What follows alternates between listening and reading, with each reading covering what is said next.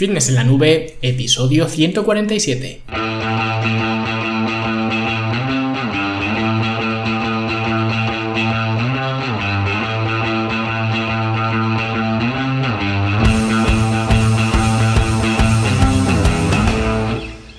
Bienvenidos a todos un viernes más aquí a vuestro podcast, a Fitness en la Nube, donde hablamos de fitness, de nutrición, de entrenamiento y donde cada viernes, cada semana os traigo las técnicas, los consejos, estrategias, trucos y como lo queráis llamar para que construyáis un mejor físico y tengáis un estilo de vida más activo y más saludable.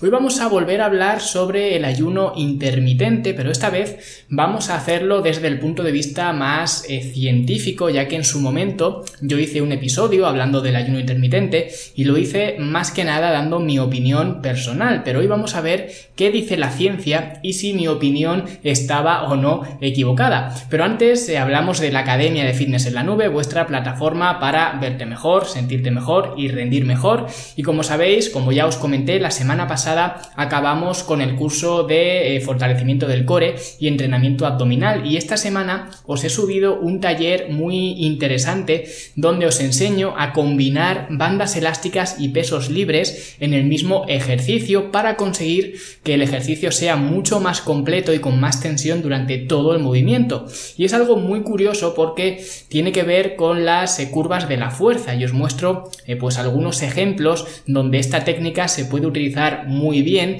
pero también os cuento en qué ocasiones no es bueno utilizar esta técnica porque en algunas ocasiones si la utilizas mal se destruye completamente el, el propósito que tiene esta técnica que es simplemente el que os he dicho, el tener más tensión durante todo el recorrido del ejercicio. Y si lo haces con los ejercicios equivocados, ¿vale? Con los ejercicios que tienen curvas de la fuerza que no son las idóneas para eh, pues unir, no vas a conseguir nada de esto. Así que si queréis eh, conocer y aplicar esta técnica, ya lo sabéis, fitnessenlanube.com, son 10 euros al mes, no hay permanencia ninguna y además pues tenéis acceso a todo el resto de cursos, de talleres, de programas de entrenamiento, planes de alimentación y bueno, todo lo que os cuento eh, cada semana. Y nada, vamos a meternos ya con el eh, tema porque hoy toca otra vez hablar del ayuno intermitente, aunque ya hace tiempo publiqué mi opinión del ayuno intermitente en otro podcast, un podcast que fue bastante polémico y que hubo mucha gente incluso que no le gustó que diera mi opinión, cosa que eh, ni entiendo ni entenderé. Había gente eh, que me decía que era inconcebible que diera mi opinión porque lo que tenía que hacer era dar eh, datos científicos y tal y cual. O vamos, un poco el discurso del miedoso y del intolerante. Primero porque es mi podcast y lógicamente si el que habla soy yo, pues la opinión que voy a dar es la mía. Si hay alguien que no le guste, pues que escuche otro podcast o mejor aún que cree en el suyo propio, cosa que jamás va a ocurrir porque escribir un comentario eh, criticando es mucho más fácil, pero luego ponerse delante del micrófono a hablar y a dar tu opinión o a dar datos científicos o a dar lo que tú quieras, pues ya es más complicado y eso no lo hace ninguna de esas eh, personas. Porque es curioso, yo no puedo dar mi opinión, mi opinión se me veta, se me dice que no puedo darla en mi podcast y luego ellos sí pueden dar la suya en los comentarios de mi podcast. O sea, es que es, lamentable, ¿no? Y luego segundo, porque es curioso cómo barremos siempre para casa, porque toda esa gente que me decía que era eh, intolerable que yo diera mi opinión, realmente no les molestaba que yo diera mi opinión. Que les molestaba es que mi opinión fuera contraria a la suya, que por eso es de ser un intolerante, porque si mi opinión hubiera sido pareja a la suya, no me habrían dicho eso, o me habrían dado palmas y muy bien dicho, lo que sea, o no me habrían dicho absolutamente nada, pero no te molestarías en decir que no puedo dar mi opinión si mi opinión eh, fuera en línea de la tuya. Pero bueno, fantasmas de estos hay en todos sitios y hoy precisamente vamos a ver eh, la ciencia que hay detrás del ayuno intermitente para todos aquellos que mi opinión les parecía incluso ofensiva, ¿vale? Los amantes de los estudios, pues vamos a ver qué dicen eh, los estudios y lo vamos a ver de la mano de Mike Molloy, que es uno de los entrenadores, me parece que es el fundador del blog de M2 Performance Nutrition, y vamos a ver qué es lo que nos cuenta.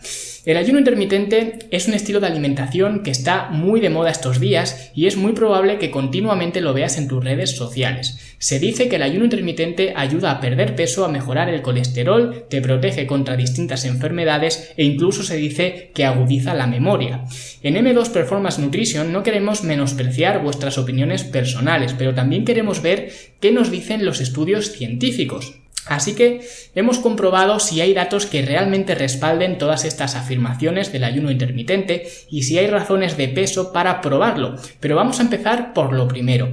¿Qué es el ayuno intermitente? El ayuno intermitente es un estilo de alimentación a intervalos donde se incluyen un número de horas específico para comer y para ayunar. Cuando se ayuna, obviamente no se consume ningún alimento, aunque hay algún desacuerdo con gente que dice que se pueden consumir bebidas sin calorías, como por ejemplo el café. Los tres principales esquemas son el 16-8, el 5-2 y los ayunos de 24 horas. Los ayunos de 16-8 son normalmente los más sencillos ya que se ayuna principalmente por la noche. Si haces esto simplemente te saltas el desayuno y extiendes el ayuno hasta media mañana y luego haces la última comida antes de las 8 de la tarde y ya tendrías ese esquema 16-8. El ayuno 5-2 se refiere a días, lo que significa 5 días de alimentación regular y 2 días durante la semana en los que haces ayuno. Los ayunos de 24 horas son simplemente eso, normalmente se hacen desde la cena de un día hasta la cena del día siguiente. Lo siguiente que vamos a ver es la biología del ayuno intermitente. ¿Por qué el ayuno intermitente puede hacernos estar más saludables? Ya que muchos de los beneficios que supuestamente ofrece el ayuno intermitente y que tienen que ver con el envejecimiento, la memoria y la prevención contra enfermedades están ligados a un proceso biológico llamado autofagia. ¿Y qué es la autofagia? La autofagia literalmente significa comerse a uno mismo, lo que tiene sentido ya que la autofagia es esencialmente el proceso de reciclaje del cuerpo. Coge las células muertas, deformadas, no saludables y los desechos y los usa para crear ácidos grasos y aminoácidos libres. También hay alguna evidencia de que la autofagia es importante para controlar la inflamación y el sistema inmune. Evolutivamente tiene sentido utilizar esta vía cuando nuestros cuerpos tienen déficit de calorías. Básicamente recicla la basura y la convierte en nueva energía. Pero hay dos tipos de autofagia, la macroautofagia, que se inicia a partir de la privación de nutrientes, y la mitofagia que ocurre incluso cuando nos encontramos llenos de nutrientes. El cuerpo comienza naturalmente la mitofagia cuando encuentra células dañadas que necesitan ser reutilizadas. La macroautofagia puede inducirse intencionadamente tanto mediante el ayuno como mediante el ejercicio. Sin embargo, la autofagia provocada por el ayuno tiene algunas limitaciones, especialmente dentro del cerebro, debido al suministro de energía tan estable que necesita el cerebro. En segundo lugar, se ha demostrado que el ejercicio induce la autofagia mucho más rápido y de forma más potente en estos tres estudios. Sin embargo, muchos de nosotros buscamos encontrar el mejor camino hacia el rendimiento y la salud. Por tanto, ¿podemos utilizar técnicas de ayuno para mejorar la autofagia inducida por el ejercicio? La mayoría de los beneficios que se producen del ayuno intermitente han sido obtenidos en estudios con animales. Aquí dejo un resumen de lo que se encontró en algunos estudios hechos con ratones. Un estudio encontró que los ratones que fueron alimentados cada dos días tuvieron un mejor rendimiento físico que los ratones que fueron alimentados regularmente. En otro estudio, después de 11 meses, los ratones a los que se les había alimentado cada dos días tenían mejor memoria y tolerancia al ejercicio que los grupos de control o los grupos de ratones que fueron alimentados con una dieta alta en grasa. Otro estudio también demostró que los ratones que ayunaron más tiempo entre comidas vivieron más tiempo que los ratones que fueron alimentados libremente y también desarrollaron enfermedades más tarde. Los efectos sobre el sistema inmune de los ratones no han sido consistentes. Algunos efectos fueron muy negativos, como en estos estudios, y algunos muy positivos, como en estos otros estudios. Lamentablemente, solo se han llevado a cabo unos pocos estudios bien realizados sobre el ayuno intermitente en humanos, y la mayoría de ellos se centran únicamente en la pérdida de peso, analizando a sujetos con sobrepeso y obesidad.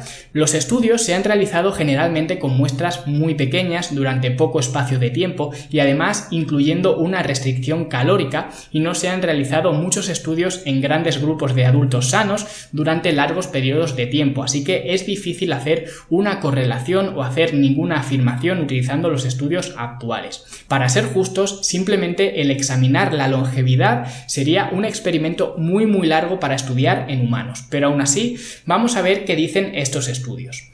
Estudio número 1. En este estudio realizado por la Universidad de Illinois en 2013 se examinó a 30 personas con un peso medio y con sobrepeso durante el transcurso de 12 semanas. 15 participantes debían ayunar cada dos días y comer solo el 25% de sus calorías diarias durante estos ayunos. Los participantes recibieron su comida durante los días de ayuno para garantizar que las calorías y macronutrientes fueran exactos. Pero los días que no ayunaban comían en casa lo que ellos querían, aunque debían mantener un diario de alimentación. El estudio señaló que probablemente las personas con sobrepeso subestimen la ingesta de alimentos en aproximadamente un 30% y los investigadores no pudieron comprobar ni la actividad física ni lo que el grupo que debía hacer ayunos consumió durante los días que no debían ayunar.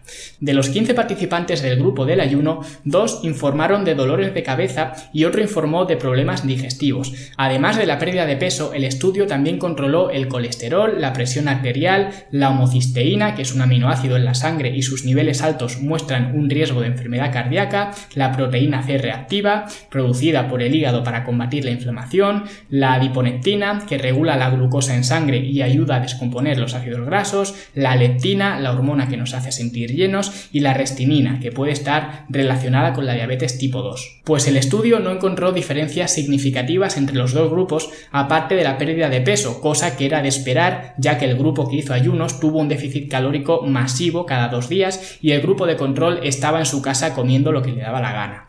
Moraleja de este estudio, no comer una gran parte del día es una buena forma de reducir las calorías que ingieres. Estudio número 2. En 2013 y en 2016 se estudió a las personas que seguían el ramadán, un ayuno religioso que conlleva no comer ni beber cuando el sol está fuera durante todo un mes. El primer estudio controló la producción de energía, el hematoclito, la hemoglobina, el sodio y el potasio. Se analizaron tantas de sprints realizadas una vez por la mañana y otra vez por la tarde y descubrieron que la producción de energía de los sujetos disminuyó en el transcurso de las cinco semanas y que estaban notablemente más fatigados durante las sesiones de la tarde. Ya que el ramadán te permite comer y beber durante la noche, tiene todo el sentido del mundo que los sujetos tuvieran más energía en los entrenamientos matutinos. El segundo estudio analizó la función cognitiva y la toma de decisiones y se descubrió que ambas estaban negativamente afectadas por el ayuno.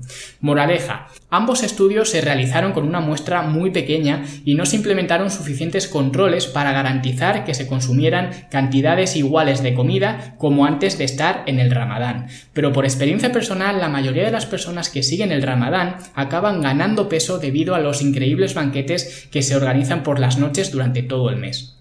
Estudio número 3. Un estudio más reciente analizó a los participantes durante más de un año y comparó los resultados del ayuno intermitente contra un simple déficit calórico en la pérdida de peso y en los indicadores de riesgo cardiovascular. Este es uno de los estudios más sólidos debido a la gran duración que tuvo.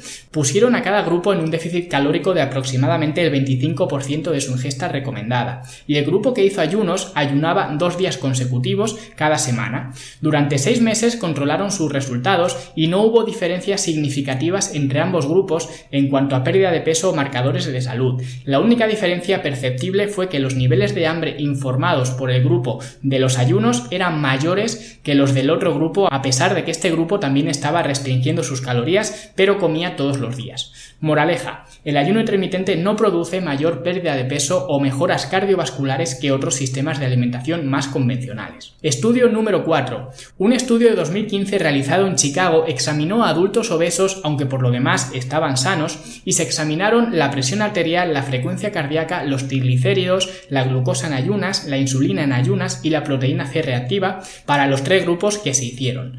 Un grupo hacía ayuno intermitente, otro grupo seguía un simple déficit calórico y el tercer grupo era un grupo de control.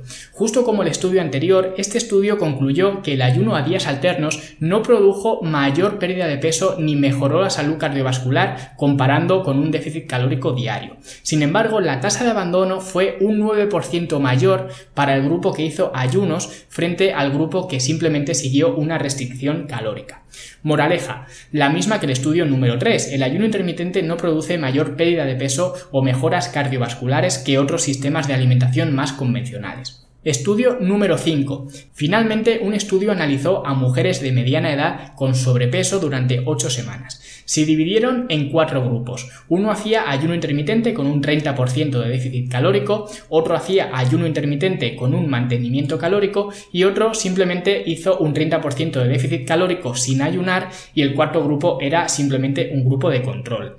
Los grupos que siguieron ayuno intermitente tuvieron tres días no consecutivos de ayuno a la semana y el grupo que siguió simplemente un déficit calórico comían cada día la misma cantidad de calorías no se encontraron diferencias permanentes en cuanto a la insulina y el grupo que siguió el ayuno intermitente con déficit calórico fue el único grupo que tuvo algunos cambios en algunos marcadores como el colesterol. El grupo que hizo ayunos intermitentes manteniendo sus calorías tuvo un aumento temporal de los marcadores de riesgo en diabetes tipo 2. Sin embargo, el hallazgo más interesante de este estudio es que ambos grupos que practicaron ayuno intermitente comieron 250 calorías menos en los días de ayuno. Esto puede ser un punto fuerte para el ayuno intermitente, ya que puede que se haga más fácil mentalmente restringir las calorías. Sin embargo, el grupo que hizo ayunos y déficit calórico perdió masa muscular y no solo grasa corporal. Esto puede deberse a la poca proteína de sus comidas o simplemente por el propio ayuno intermitente. Moraleja, la restricción calórica usando ayuno intermitente y enfoques más tradicionales condujeron a la pérdida de peso. Los participantes que hicieron ayuno intermitente en mantenimiento también perdieron peso porque consumieron de media 250 calorías menos diarias. El resumen de lo que dice la ciencia. ¿Es el ayuno intermitente una herramienta que puede ayudarte a perder peso? Por supuesto. Cada vez que reduces tu ventana de alimentación se hace más fácil comer menos calorías. Pero si te levantas a las 6 de la mañana y esperas hasta el mediodía para comer, ¿podrías comer en esa comida las mismas calorías que le corresponderían a ese almuerzo más el desayuno de una misma vez? Claro que sí. Si entrenas por la mañana o te pones de muy mal humor cuando tienes el estómago vacío, entonces los ayunos no son para ti. ¿Necesitas incitar los procesos de reparación del cuerpo a través del ayuno? No. El ejercicio hace un muy buen trabajo para que esto suceda y también tiene otros beneficios para el cerebro. Tu cuerpo ya sabe cuándo comenzar ese proceso por sí solo y si duermes lo suficiente ya estás en ayunas y reparándote de forma natural el tiempo suficiente. ¿Podría el ayuno además del ejercicio producir mejores resultados? Eso no está claro. Existen claros beneficios en los protocolos de ayuno en ratones para cosas que van más allá de la pérdida de peso, pero hasta ahora aún no se han replicado en humanos, aunque eso no significa que no puedan ocurrir. De forma general, las personas que parecen tener mejores resultados con los protocolos de ayuno intermitente tienen algunas cosas similares. Niveles bajos de estrés, ingesta adecuada de macro y micronutrientes, volumen de entrenamiento que no es demasiado alto, duermen más de 8 horas cada noche y si esa persona eres tú y quieres darle una oportunidad al ayuno intermitente, entonces hazlo. Si no encajas con todos estos rasgos comunes, entonces será mejor que pongas tu energía en arreglar todos estos aspectos de tu vida en lugar de generar más estrés con ayunos. Y para ser claros, el ayuno es una respuesta del estrés. Así que esta es un poco eh, la eh, revisión de algunos estudios sobre el ayuno intermitente y los eh, más prometedores, los estudios con conclusiones más prometedoras, pues se hicieron en ratones y del resto de estudios hechos en humanos, los protocolos de ayuno intermitente no muestran ninguna clara ventaja con respecto a otros enfoques que son más tradicionales, por lo que espero que todos aquellos que no dormían tranquilos por las noches cuando di mi opinión sobre el ayuno intermitente, pues puedan ya por fin dormir eh, tranquilos viendo esta revisión de la eh, literatura científica, que en este caso eh, no la he hecho yo, pero sí que le he puesto voz. Pero lo que más me gustó de este artículo fue la parte final, porque la gente que se plantea comenzar con ayunos intermitentes lo hacen como si el ayuno fuera la solución a sus problemas, cuando lo único que es es un factor de estrés más. Y la gente que describe en esa parte final del artículo, gente pues con poco nivel de estrés o que al menos sabe manejar y canalizar ese estrés o gente con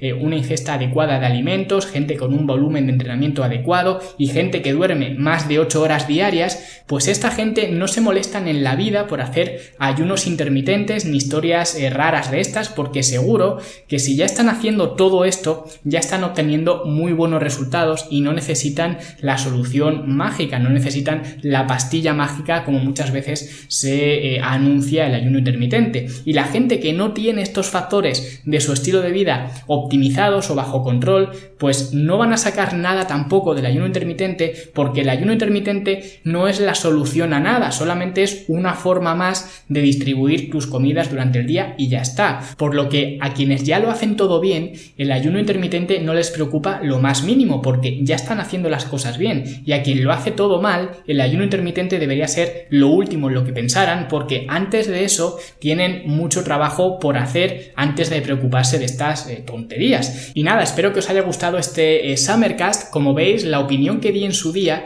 sí que tiene respaldo científico, aunque en ese momento pues simplemente quise compartir mi opinión porque era lo que quise hacer en ese programa y sin embargo hoy pues os he traído algunos eh, datos científicos sobre los ayunos intermitentes que espero que os sean de utilidad. Y os recuerdo que si queréis comprobar algunos de estos estudios que os he citado, ¿vale? Que siempre pues hay alguien que me lo pregunta cuando cito algún estudio, me dice dónde puedo leer esos estudios que mencionas, pues siempre los dejo todos en las notas del programa, ¿vale? En este caso, como es un artículo que estoy leyendo, por lo que esta revisión científica realmente no la he hecho yo, simplemente le he puesto voz, pues eh, para eh, leer este artículo y ver los estudios que referencia, pues hacéis lo mismo, vais a las notas del programa de este episodio y ya está. En este caso eh, sería fitnessenlanube.com barra 147, 147, ¿no? Que sería el número del episodio de, de, esta semana, de hoy, y ahí tendréis pues todo el artículo con todos los estudios que os he mencionado.